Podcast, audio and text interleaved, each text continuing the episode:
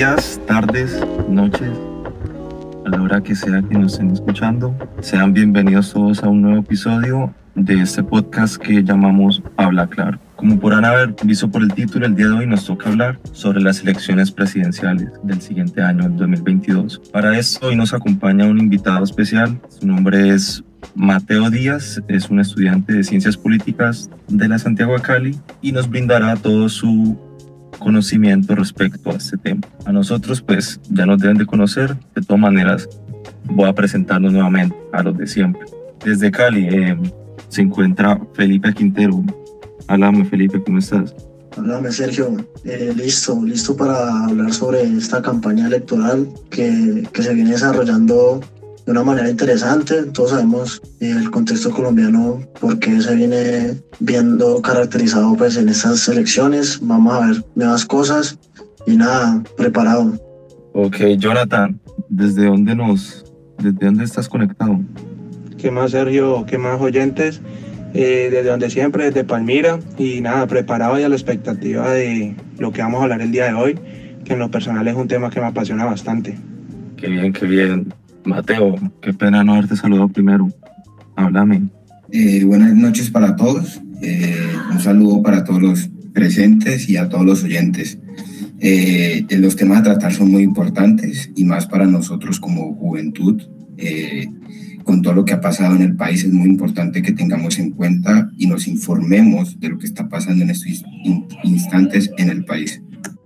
Ok, parece que todos están listos. Mis personas, no me he presentado, mi nombre es Sergio, les hablo de Cali. Eh, también tenemos a Daniel en consola, alias Mezcla, y esto es Habla Claro. Empecemos. Ok, el primer punto a tratar. Bueno, listo, tenemos las elecciones en el 2022 aunque, digamos, tienen un plazo, ¿cierto?, para presentar los candidatos políticos, ya podemos hacer una idea de quiénes van a estar representando la, derecha, la izquierda, el centro, todo esto. Em, entonces, pues vamos preguntando por acá, ¿qué opinan de estas coaliciones, alianzas, acuerdos, inclusive em, que, están, que se están presentando? ¿Qué piensas de eso, Mateo? Eh, pues la verdad me parece eh, muy controversial lo que está pasando en estos en el país. Eh, las alianzas, las opciones que encontramos, como la coalición de la esperanza, la, la, alianza verde, donde encontramos personajes políticos tradicionales en busca de la casa presidencial. Estaba, por ejemplo, el caso de Petro, donde eh, en estos últimos meses hemos visto cómo sus alianzas con personajes que van en contra de su mismo ideal lo han llevado a tener un, un, déficit en, en, las plantas de votaciones que se han hecho, porque él iba liderando con, con Sergio Fajardo y el candidato que en este instante va por el nuevo liberalismo, Juan Manuel Galán.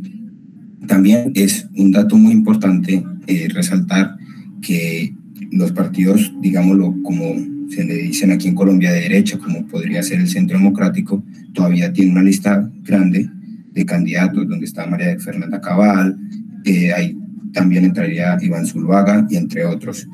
Entonces, eh, yo diría que es muy importante que tengamos en cuenta las alianzas que hacen los políticos para llamar el número de votantes que incrementen, pero tenemos que tener en cuenta que cada político tiene su mismo ideal y no puede pasarlo. Pues al fin y al cabo ellos son los que nos representan en el gobierno.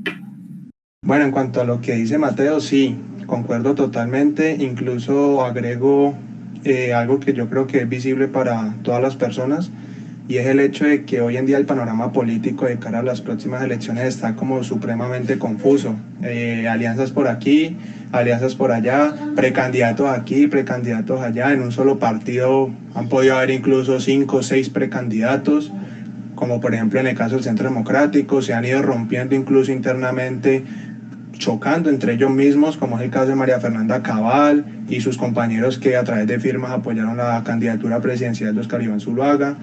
Pero puntualmente, Mateo, aprovechando que tocaste el tema de Petro, te quería hacer una pregunta. Concuerdo con vos en lo que dijiste que está haciendo alianzas que tal vez para algunas personas, incluyéndome, son incoherentes con su discurso, con lo que él propone, como por ejemplo las alianzas con el sector cristiano, que entre otras cosas, pues uno de sus máximos dirigentes en varias ocasiones se ha expresado en contra del aborto, en contra de diferentes libertades individuales que suele defender Petro y, sus aliados. Entonces, ¿qué crees que está sucediendo ahí? ¿Por qué crees que está sucediendo en este caso con Petro?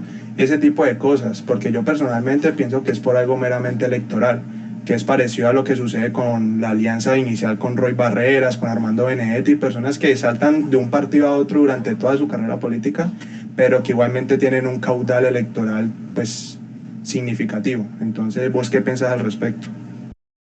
Eh, como dijo Jonathan, eh, expresémoslo de esta manera. Eh, la política, la política se trata de estar moviendo, viendo nuevos puntos de vista, concentraciones donde las masas escuchan la opinión de su candidato. En este caso encontramos que Petro está haciendo eh, una alianza, como lo dijiste, con partidos cristianos, donde, donde vemos los partidos cristianos siendo, eh, digámoslo, de cierta manera muy tradicionales en contra con ideales que lleva pues el señor Petro donde esto podemos verlo, podemos explicarlo de la sencilla, desde la sencilla manera que la política se trata de estar en un constante movimiento donde escuchamos nuevos puntos de vista. Esto yo lo veo como una estrategia que él tiene para acercar o llamar a más personas que, digámoslo, dentro de su carrera política no, no, lo, no lo ven como un candidato que llegue a la Casa de Nariño, pues ya que no va con su ideal. Al el eh, reconocer, digámoslo, los partidos cristianos en este caso, pues va a aumentar, digámoslo de cierta manera, eh, el número de votantes que estén de acuerdo con el ideal. Pues, pues lo que observamos es que él está haciendo una alianza muy grande con distintas eh, personas o partidos, digamos, para generar un número grande. hace poco leía en en el periódico que decían que Petro va por todo para conseguir la presidencia en estas elecciones 2022. Había casos en que todo, todo este tipo de, de alianzas y de, de, respaldos políticos que de pronto hace, uno, hace unos años uno no esperaba, ¿no es cierto? Y pues yo creo que también va por esa línea que menciona Jonathan o que también está mencionando Mateo, que es como una, como en cuanto a su, sus objetivos electorales. Y, siento que, claro, Petro tiene un, como un, grupo grande de seguidores que, lo siguen fielmente, pero he escuchado últimamente y, bueno, siempre se ha sabido que, que, más allá de que el pues la, la base de, de personas que siguen a Petro, que son fieles, pues también necesita recoger votos de otros sectores políticos o de, otras personas que piensen de pronto un poco diferente. ¿No es así? Entonces, claro, hace esto para traer votos de otros sectores, para ver si le funciona y un poco siguiendo este, como este orden de la política, más que todo aquí en Colombia, que se basa en, en quién tiene el poder o quiénes tienen ya cierto poder establecido y cómo se puede ir como que uno acercando a ese poder a través de, de favores y ciertas, ciertas alianzas que se pueden ir generando. Entonces, pues Petro, a pesar de que surge como un candidato alternativo, no, no escapa de, de, esa mirada, ¿no? También le toca, le toca acudir a esa estrategia y, y bueno, veremos qué, qué pasa eh, con respecto al plan de gobierno que proponga, que es realmente lo que importa, y cómo puede incluir todas esas miradas que supuestamente lo están apoyando a él en, en ese plan de gobierno que, que, pueda implementar o que pueda proponer. Listo, listo. Entonces sigamos con ese planteamiento, eh, esa pregunta implícita que haces. O sea, ¿qué le falta a Petro? ¿Qué le hace falta a Petro para ganarse a la oposición? Ya que, bueno, el, el hombre, para nadie es un secreto que el hombre tiene un gran ego y pues que para muchos es, digamos, un gran una gran muralla que impide que él sea un buen líder o algo por el estilo. Bueno, dejando de lado en términos políticos, en actividad política, ¿qué le hace falta a Petro para ganarse esa otra parte? Y pues, siguiendo, digamos, esa pregunta, ¿qué le haría falta a los demás candidatos? ¿cómo pueden operar, digamos, de aquí hasta el, hasta el día de la elección? ¿Cómo hacer ese camino político? ¿Qué piensas, Mateo? Eh, yo creo que, eh, dicho con lo anterior por mi compañero aquí, Felipe, es, es muy cierto. Él, él está buscando eh, soluciones, digámoslo, de, de agra, agradarle a todas las personas.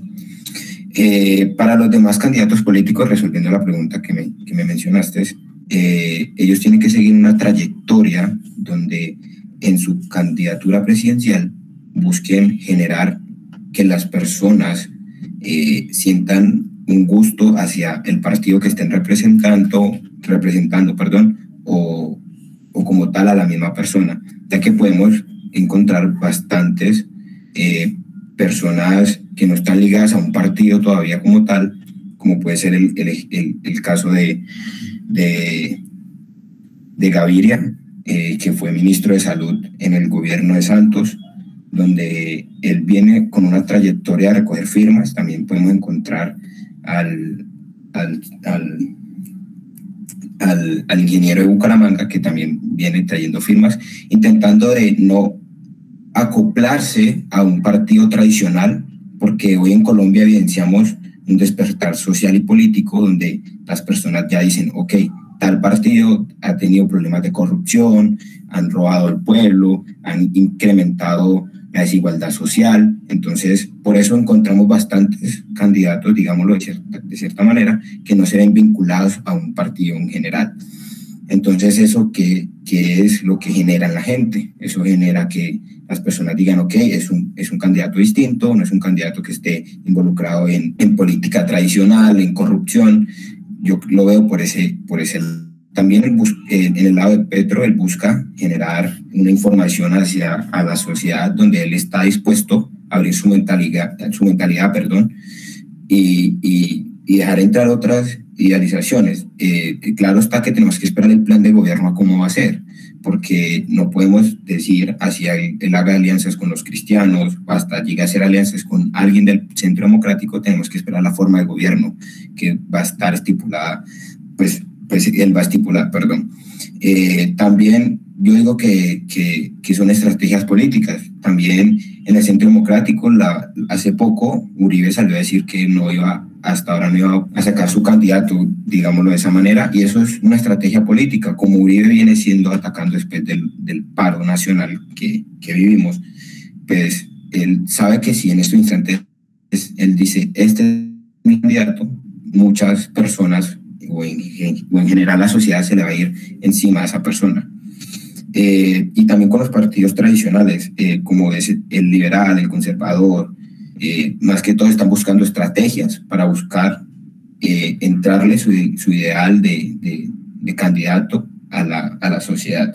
Sí, claro, Mateo, y yéndome pues inicialmente por el lado de lo que comentabas de que la mayoría, por no decir que todos los candidatos, o en este caso precandidatos presidenciales que tenemos, se están queriendo alejar lo, más, lo máximo posible del sector tradicional, precisamente por lo que decís, que va un poco enlazado a lo de Uribe, porque todo lo que huela a tradicionalismo, a conservatismo, hoy en día va a tender a ser rechazado por la sociedad electoral, pero realmente siguen representando lo mismo y en caso de llegar a ser gobierno van a seguir haciendo lo mismo, solamente que entre comillas de diferente forma. ¿Qué es esa diferente forma? Pues el hecho de que muy probablemente pues ya Uribe no será el centro del país ni el centro del gobierno, sino que ya serán otras personas, pero el país seguirá funcionando de la misma manera, como siempre lo ha hecho. Entonces representan un cambio real por más que se vendan de esa manera. Entonces, por un lado, pues quería aportar eso. Y por otro lado, también quería plantear como, pues no sé si llamarlo pregunta, pero sí la, la teoría de que, pues yo lo puedo decir abiertamente, yo apoyo a Gustavo Petro para las próximas elecciones, pero eso no me hace fanático, ¿sí? Obviamente le reconozco muchos errores al man, entre esos la cuestión de las alianzas cuestionables, de que, desde, o sea, en la política en muchos casos se, se suele decir que el, el fin justifica los medios. El fin es más importante que los medios a través de los cuales se llega a ese objetivo. Entonces, en este caso, sí, Petro puede llegar a la presidencia, supongamos que sí, con esas alianzas que está haciendo, con los caudales electorales que está recogiendo, pero ¿a qué costo? Una vez que llegue a la presidencia, ¿qué favores tendrá que pagar? qué puestos tendrá que entregarle a los partidos cristianos, qué puestos tendrá que entregarle tal vez a unos partidos tradicionales a los cuales podría llegar a aliarse en un tiempo. Entonces, pienso yo que en la política no todo se vale, no sé qué piensen ustedes. Pues es, es algo que, que yo también planteo un poco en mi primera intervención y, me parece que, que es un, un, punto importante para entender la política de ese país. Pues lo que uno tiene en el imaginario es que eh, la única forma de llegar a tener algo, pues algún cargo importante es, es a través de del coloquialmente llamado la mía de botas, o al menos que sea un hijo de alguien importante, etcétera. Entonces, pues en este, en esta, pues, concedimiento de favores, de favores para un lado, favores para el otro, obviamente va a haber eh, algo en, en, en, el gobierno que, que, que, va a hacer pagar esos favores y eso puede de alguna manera desfavorecer eh, pues los intereses del, la, del, del, público, de, de, del pueblo colombiano. La, la cuestión estaría más que todo es en cómo va a responder frente a esos favores. Si de pronto va a ser de una manera descarada, probando recursos, o, o cómo lo va a hacer, o si, si de pronto tiene una, una forma ingeniosa de, de, de, hacerlo, etcétera. Eso pues solo lo sabremos si cuando llegue, eh, cuando llegue el caso, ¿no? Y bueno, un poco volviendo a lo del el candidato que, que yo pienso que puede que puede como acoger más votos o acoger una mejor mirada frente a la imagen pública, es uno que proponga algo innovador, algo que, que, que cambie como el status quo de lo que se está dando ahora, porque sabemos que económicamente, socialmente, culturalmente Colombia está en una especie de crisis desde hace un tiempo, pero que también muestre como serenidad y sapiencia en, en torno a, los, como a las soluciones que proponga. Eso es lo que yo pensaría con respecto a eso. Eh, y así es, claro está. Es muy importante la frase que menciona Jonathan ahora, eh, dicha por Nicolás Maquiavelo, el fin justifica los medios.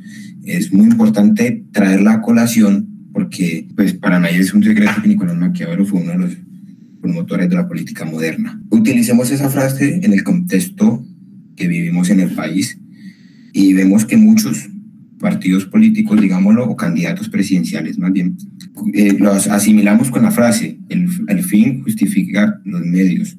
El, entonces es importante tener esto en cuenta porque, como ya tenemos ejemplo a, a Petro o a distintos candidatos que eh, han hecho cosas en contra de su idealismo, digámoslo, para poder generar en sí lo que es la presidencia, llegar a la presidencia de la República de Colombia. Eh, también es importante algo a tratar que decía Felipe, y es que Colombia ha venido incrementando un déficit de, problemáticas sociales, culturales, económicas, donde las personas hoy en día han tomado la decisión de votar por una persona que, como dicen en las calles, sea menos peor.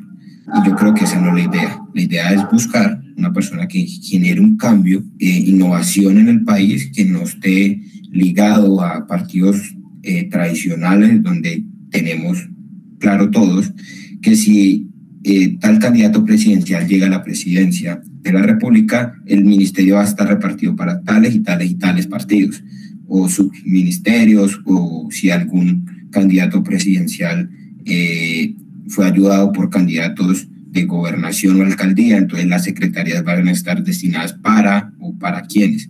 Entonces es importante que todos tengamos en cuenta eh, qué candidato está haciendo su candidatura, digámoslo de la forma más legal como tiene que ser, más limpia y transparente. O yo lo veo de esa manera. Perfecto. Bueno, ya que mencionaste eso del candidato limpio, muchos se les vendrá la imagen, pienso yo, del candidato que se hace a, firmas, ¿no? El que va por la calle, pide firma y dice que es de la gente, para la gente. Y no sé ustedes, pero a mí se me viene a la mente el caso de, de Sergio Fajardo, que en su inicio de la campaña electoral, hace ya cuatro años, empezó de esa manera, diciendo pues, ah, yo soy el profesor, no, eh, yo me estoy, o sea, yo, yo no estoy dependiendo de ningún partido, yo estoy sacando mis firmas para, para poder conseguir el puesto a la candidatura. Digamos, no, ese fue el caso y, pues como él habrán muchos que uno podría denominar, listo, un político limpio, ¿no? Un político que no está manchado, al menos no se le no, no podemos no, podemos notarlo, ya que optó por la estrategia de caminar entre la gente, por así decirlo. Entonces, bueno, si, si se dio el caso con Fajardo, que ya todos sabemos, ¿cómo podríamos quedarnos entonces de un político? Si, si ni siquiera con la estrategia, digamos, de estar entre la gente se le podría fiar. Yo creo que es justamente eso que, que alcanzas a mencionar de una manera eh, coloquial, que es lo de que se les taparon las ollas. Y es que eh, es importante revisar el historial de los candidatos que, que labores han desempeñado en cargos públicos antes o que, a qué se han dedicado y cuál es como su, su carrera eh, profesional, que investigar un poco acerca de eso. Por eso tenemos que eh, como que apoyar eh, ese periodismo investigativo, ese periodismo de, de, denuncia o de, de veeduría de alguna manera que, que, busca encontrar, que busca todo esos, ese, ese, historial, todo lo que haya hecho algún candidato en su pasado. Y si es el caso de estos candidatos que de pronto salen de la nada, habría que, habría que fijarse más que todo en el historial de las personas que lo apoyan. Me refiero un poco al caso Duque, que fue un, fue un candidato que de alguna manera salió de la nada, ya había tenido ciertos cargos, pero, pero sabemos que quien lo impulsó fue fue otro político. Entonces, pues yo creo que sería eso, revisar como el historial, eh, qué, se sabe sobre él, etcétera. El tema que trata Felipe yo creo que es, es, es, es, muy importante y pone a colación lo que quiero indagar. El caso de Iván Duque es un caso que le ha dado vuelta a toda Colombia. Pues eh, muchas personas no lo reconocían a él, ni siquiera cuando estaba en el Congreso. Entonces fue un candidato de Uribe que ganó la presidencia, digámoslo, con, con, con un idealismo que nos metieron a todos, que nos íbamos a volver como, como Venezuela, si votaban por Petro, votaban por otro candidato, entonces que el, el elegido era Iván Duque. Después de todo lo que ha pasado en el gobierno de Iván Duque, por eso vemos tantos candidatos presidenciales que aspiran a llegar a la Casa de Nariño. Yo solo veo políticamente o socialmente, digámoslo, por eso evidenciamos tantos candidatos. Han dicho, este señor que ganó las elecciones, que no lo conocía nadie, ni siquiera estando en el Congreso, pudo llegar a la presidencia, como nosotros no podemos. Dejando eso a, un lado, es retomando el tema de los, de los candidatos eh, que no pertenecen a una alianza, que están individuales, como puede ser Sergio Fajardo, eh, como puede ser eh, el señor, el señor de, de eh, se me escapa el nombre, perdón, Rolfo Hernández, o puede ser Alejandro Gaviria, donde estos candidatos están recogiendo firmas eh, por todas las ciudades del país y no están ligados como tal a un partido, que era lo que mencionaba antes. Es bueno y es, es interesante buscar eh, la carrera que han llevado estos candidatos políticos, digámoslo, porque la mayoría de estos han generado en su vida política o han generado eh, algún funcionamiento público. Es bueno ver cómo ha sido su desarrollo en todo ese entorno. Podemos evidenciar que en el caso de, Sergio Fajardo ha tenido problemas con el tema de, de, la, de, la, de la EPM y otros problemas que, que hemos evidenciado hace poco que han salido a la luz. En el caso de, del señor Rolfo Hernández también encontramos que tiene un carácter muy fuerte y que se ha evidenciado en problemas en su, en su alcaldía en Bucaramanga, si no estoy mal. Eh, en el caso de, de, Alejandro Gaviria, pues evidenciamos que, que, es un candidato que fue ministro de Salud en el gobierno de, de, de Santos, de, en el Ministerio de Salud, en el gobierno de Santos, y podemos ir fijándonos en cada candidato que ha hecho, que no ha hecho, las importancias, cómo ha sido su, su, forma política de tratar en la sociedad, su idealismo, sus formas de llevar. Eh, yo podría hablar en este caso de, de dos candidatos presidenciales que he tenido la posibilidad de tenerlos al frente y, y debatir, que uno de esos es Alejandro Gaviria y el otro es, es Juan Manuel Galán, donde los dos son liberales, pero cuando nos vamos a la teoría liberal vemos que son dos liberales distintos. En el caso de Juan Manuel Galán, digámoslo, es un liberal con ciertas eh, capacidades eh, tradicionales, digámoslo. Juan Manuel eh, Alejandro Gaviria es un, es un liberal, digámoslo más liberal, supongamos, digámoslo así. Entonces, es bueno buscar la diferencia entre cada candidato y su importancia al que lleva cada uno.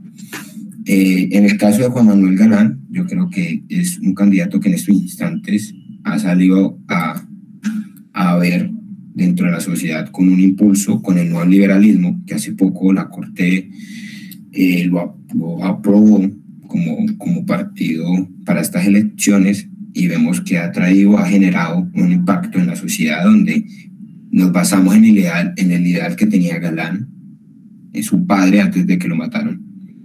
Entonces, eh, eso ha generado en la sociedad un pensamiento que, ok, ese puede ser un buen candidato. Pero también tenemos que tener en cuenta que, que una cosa era el papá y otra cosa es el hijo. Él, el hijo, ha estado involucrado en la política tradicional, digámoslo, en el Partido Liberal, o más o menos así. Eh, en el caso de Alejandro Gaviria, pues eh, ya es un recorrido, digámoslo, distinto, lo veo yo, no sé qué les puede parecer a ustedes. Y pues para, para finalizar, quiero que tengamos en cuenta el ideal que tenga un candidato presidencial, eh, sus alianzas, su, su, recorrido en la política, ya sea como funcionario público o generando pensamientos en la sociedad. Yo creo que hay que fijarnos en cada detalle y buscar el, el, candidato presidencial que nos sirva a todos como Colombia. Tenemos que recordar que Colombia es una república democrática, donde todos tenemos la capacidad de votar y que nos representen con las ideas que tengamos. Entonces yo creo muy importante y muy fundamental que, que tengamos claro nuestros pensamientos y nuestras ideas a la hora de elegir un candidato y que investiguemos, que no traguemos de entero con lo que nos dice eh, hoy en día las noticias. Sí, con respecto al estoy eh, muy de acuerdo. Eh, yo pienso que algo primordial en la política y por ende en los personajes políticos y más de nuestro país es la coherencia. La coherencia en el sentido de que lo que yo he hecho respalde lo que yo digo. Por ejemplo, en el caso de candidatos como Petro, que lo que él ha dicho lo haya cumplido, por ejemplo, en su momento en la alcaldía de Bogotá o que en parte lo que haya sido dicho por Alejandro Gaviria haya sido cumplido pues con ciertas limitaciones porque no fue un, mandato como tan general como una alcaldía, una gobernación, pero que lo haya cumplido de, de, cierta forma siendo ministro de salud. Y así con todos, porque un político que se contradiga, que hoy diga una cosa, mañana diga otra, o que hoy diga una cosa y mañana haga otra totalmente diferente, pienso yo que pues está en la inmunda, está en la inmunda porque además eso conlleva una pérdida de credibilidad y eso conlleva a su vez una pérdida de votantes al final. Ahora ya cambiando un poco de tema y hablando también de esa última reflexión que nos dejaba Mateo sobre la importancia de tener el derecho al voto en un país como el nuestro, quiero plantear la cuestión y el papel de la juventud, porque para nadie es un secreto que nosotros los jóvenes históricamente hemos sido de las masas votantes más mínimas del país. Es decir, históricamente los que han puesto presidente acá a través del voto han sido las personas adultas, las personas mayores, las personas incluso ancianas, son las que más suelen salir a votar. Entonces hay una gran expectativa en general y en lo personal de cara al próximo año porque pues todo apunta a que la juventud va a arrasar en, en este tipo de espacios, en estos votos el próximo año pero pues sigue sin saberse, ¿no? Porque pues hasta no ver, no creer. Entonces, ¿qué opinan ustedes? ¿Creen que una vez más tanta manifestación, tanto descontento, se va a quedar solo en las redes sociales y no vamos a salir a votar en general? ¿O creen por el contrario de que esta vez va a iniciar una nueva etapa en el país en la cual los jóvenes vamos a ser los mayores partícipes de las próximas elecciones y vamos a salir en grandes cantidades, en masa, a votar y más que a votar, a votar bien, a votar con conciencia? Porque lo de votar bien es algo subjetivo porque cada quien tendrá su candidato o candidata, pero votar con conciencia, es decir, con razones, con fundamentos y no simplemente ir a votar porque necesita el registro de que votó o porque le pagaron para que fuera a hacerlo. ¿Qué piensan ustedes? ¿Una vez más nos vamos a quedar a mitad de camino o esta vez sí lo vamos a completar? Eh, aprovechando lo que acaba de decir Jonathan, pues me gustaría dar un dato un tanto esperanzador. Y es que en los días del paro, al menos lo que yo alcancé a, evidenciar es que se hacían campañas para inscribir la cédula de todos los pelados, primera línea, todos los pelados que se encontraban por allá. Entonces, hasta donde yo sé, al menos todos esos pelados que no sabían, no tenían ni idea o, ni siquiera estaban al tanto de que podían votar, le inscribieron la cédula. No sé si todos, no sé si una gran mayoría, el caso es que hay un buen porcentaje de, de estos pelados que pues, viven en zonas marginadas por el Estado que ahora tienen al menos la cédula habilitada para votar. obviamente, ya falta esperar a ver si van a cumplir con su deber, que es el deber de votar. Pero al menos, al menos, digamos, se plantó esa cuestión en los días del paro, al menos se plantó esa cuestión de que, bueno, listo, esto puede que termine, puede que no llegue a ningún lado, pero pues ya sabemos que el siguiente año siguen las elecciones. Entonces, por ese lado, digamos, bueno, puede que haya una ligera esperanza en que al menos, independientemente del que termine escogiendo el pueblo, pues al menos hay un gran porcentaje que, ya, que antes no se tenía en consideración. Eh, entonces, Mateo, ¿qué, qué, querías decir? Quería agregar eh, lo anterior dicho eh, aquí por el compañero Jonathan. Yo creo que es muy importante el despertar social que se ha vivido estos últimos meses después del paro y con todo lo sucedido en el paro. Yo quisiera agregar que es muy importante que no solamente los jóvenes que fueron de primera línea, sino que todos los jóvenes en, general en todo el país, claro está que sean mayores de edad, eh, salgan y voten. Así no hayan inscrito su cédula todavía, todavía creo que tienen tiempo en la registraduría nacional, pero que sí voten, porque hay, hay centros de, de, de votación que generalmente no, no tienes que inscribir tu cédula, sino que tú buscas donde hay un multicentro de votación y vas. Creo que en Cali es, está en el estadio, si no estoy mal, cuando no pueden eh, alcanzar a ingresar su cédula.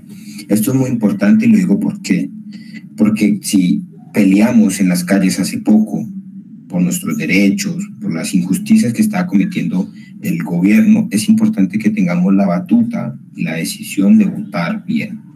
También esto quiero eh, generar eh, en, en, los oyentes, digámoslo, que es importante que votemos a conciencia, no que votemos por el que, el que sea menos peor, el que le ayudó a, a la zona donde yo vivo a poner un parque, o, que, o sea, las personas dirán, ok, ayudó a ciertas cosas, pero eso es momentáneo, ellos necesitan sus votos. Yo quiero que votemos bien. Esto es para generar una conciencia en los jóvenes y en los votantes que nos, que nos escuchen, que votemos a conciencia de cada uno, votemos eh, por la transparencia, votemos democráticamente, no porque eh, tal precandidato me, me regaló, fui a escucharlo, me regaló un tamal y me convenció una idea. Tenemos que ir más a fondo de allá, más de esa idea que nos, que nos hablan y ese tamal que nos regalaron en esa eh, en esa campaña política, digamos, tenemos que irnos más allá. Eh, yo creo que eh, eso quería agregar, es importante la, la juventud, es muy cierto, la juventud eh, en anteriores veces podemos evidenciarlo, no, no votaba. Dicen, ok, la política no es lo mío, eso es de adultos, esto no tiene que ver nada conmigo. Y es que poco a poco vamos creciendo, poco a poco vamos viendo que la economía del, del país es necesaria que todos la tengamos, que los problemas sociales son de todos, que la desigualdad social nos afecta a todos.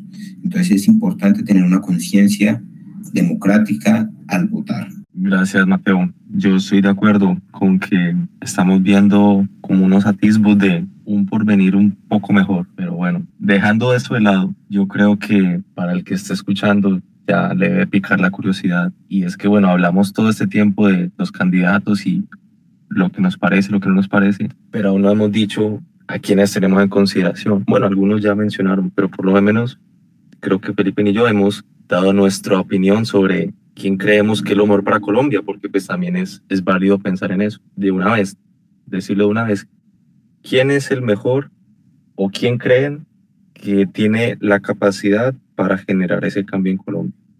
Así las pongo. Eh, siendo sincero, yo todavía no, no, no, lo tengo claro, ¿no? Siento que tengo que revisar mejor como eh, también esperando un poco el plan de gobierno que vaya a proponer cada uno eh, y al final, en verdad, quiénes sean los candidatos que queden fijos, ¿no? Porque todavía estamos como con esa duda de, de cuántos candidatos van a haber, eh, quiénes, quiénes se quedarán, quiénes no, etcétera. Además que todavía se están generando más alianzas y todo eso.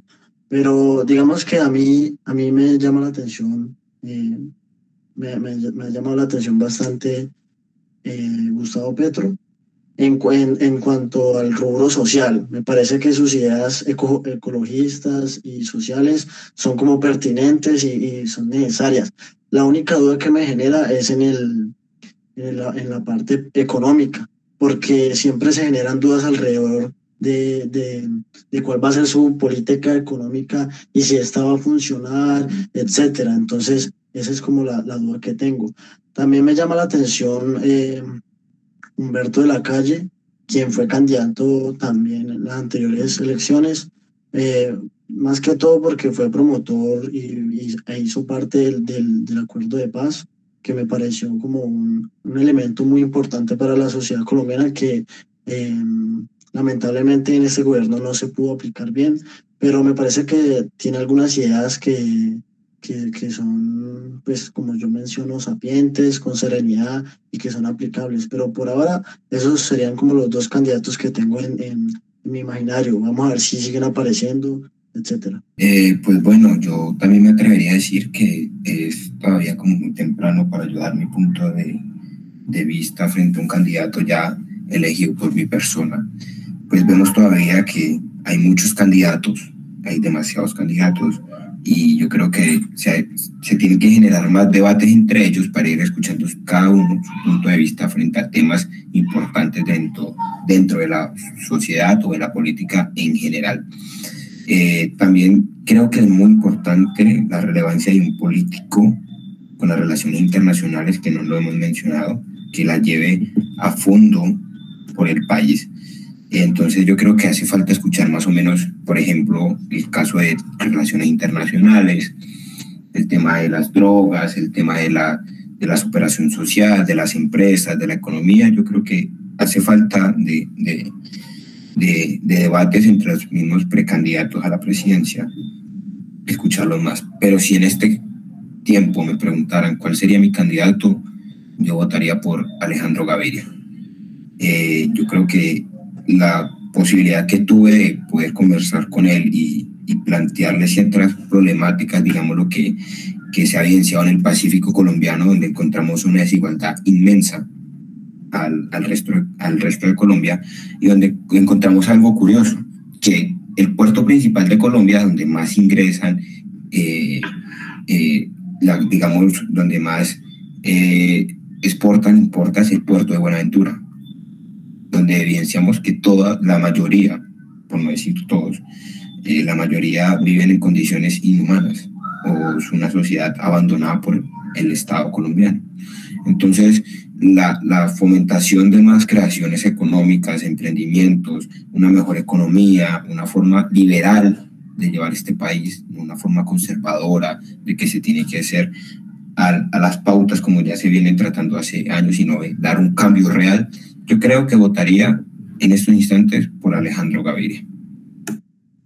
Bueno, en mi caso sí, pues retomando un poco lo que han dicho mis compañeros, sí, es, puede parecer apresurado ahorita estar hablando de esto, pero igual estamos como en una situación hipotética de que el panorama político se mantenga un poco así como está en este momento.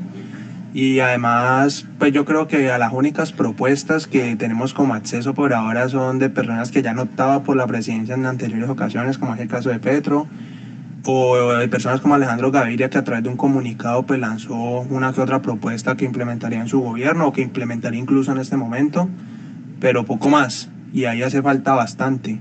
le hace falta bastante a todos los políticos en general trabajar ese aspecto, que es, creo yo lo más o una de las cosas más importantes a la hora de uno optar por votar por este o por el otro.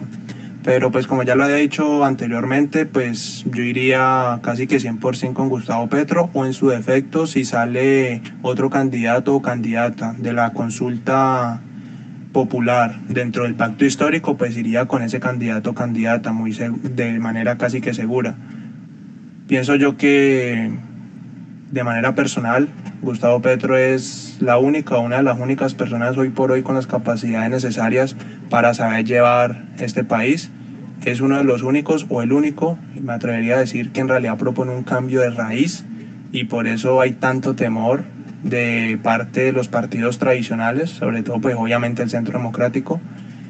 Aclarando un poco la duda de, de Felipe, me atrevería a decir que con base en lo que él ha escrito a través de columnas de opinión en cuarto de hora, a través de comunicados, etcétera, sobre todo desde las elecciones presidenciales pasadas, lo que él propone en materia económica es muy simple, es pasar de ser un país extractivista que regala literalmente sus recursos naturales, pasar a ser un país productor, que produce y consume lo local y aparte exporta lo local, pero de manera rentable que queden ganancias para los que lo hacen, que en este caso quiénes son los campesinos.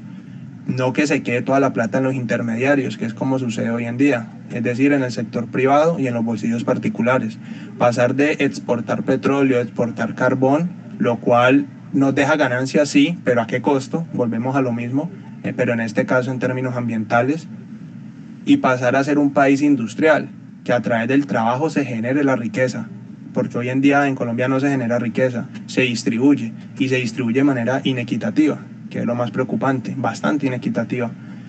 Entonces es básicamente lo que él propone, eh, una economía basada en la producción, en la agricultura y en el trabajo, en la fuerza laboral principalmente, y que esté bien remunerada, porque hoy en día podemos ver que estos sectores pues están activos, pero no están siendo bien remunerados. Incluso son los sectores que viven en mayores condiciones de pobreza. Entonces, básicamente eso es lo que él propone. Quería hacer ahí como ese, ese apunte. Y, y no sé quién quiere agregar algo más. ¿Vos con quién te vas inclinando, Sergio? Bueno, bueno, pues para no repetir todo lo que han mencionado, en el caso hipotético de que mañana fueran las elecciones, yo creo que solo hay un criterio para mí a evaluar y es el que mencionó Mateo, el de la relevancia política.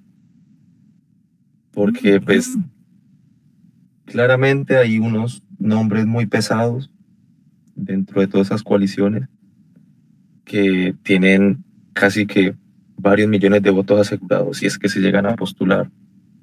Pues, estoy hablando de casos como el de Gustavo Petro, que todos acá ya dieron un caso de por qué podría ser y por qué no. Suponiendo pues que estos votos o esta relevancia política que él tiene es transferible al pacto histórico que él propone y bueno, que este pacto histórico salga alguien más, supongo que votaré por aquel. Pero las cosas como están, la única relevancia política que importa en ese momento para mí es la de Gustavo Petro. Y si él es tan contracorriente como dice ser y como la gente manifiesta, pues pensaría que es una oportunidad que no podríamos dejar pasar. Eso en cuanto a mi punto de vista. Bueno muchachos, se nos acabó el tiempo. Gracias, gracias por participar con, con nosotros, por estar pendientes de lo que hemos hablado. Mateo, gracias a vos pues por participar hoy en nuestra sesión. Espero que haya sido de agrado. Y muchachos, pues la buena, la buena con ustedes. Yo me despido. Esto fue Habla Claro.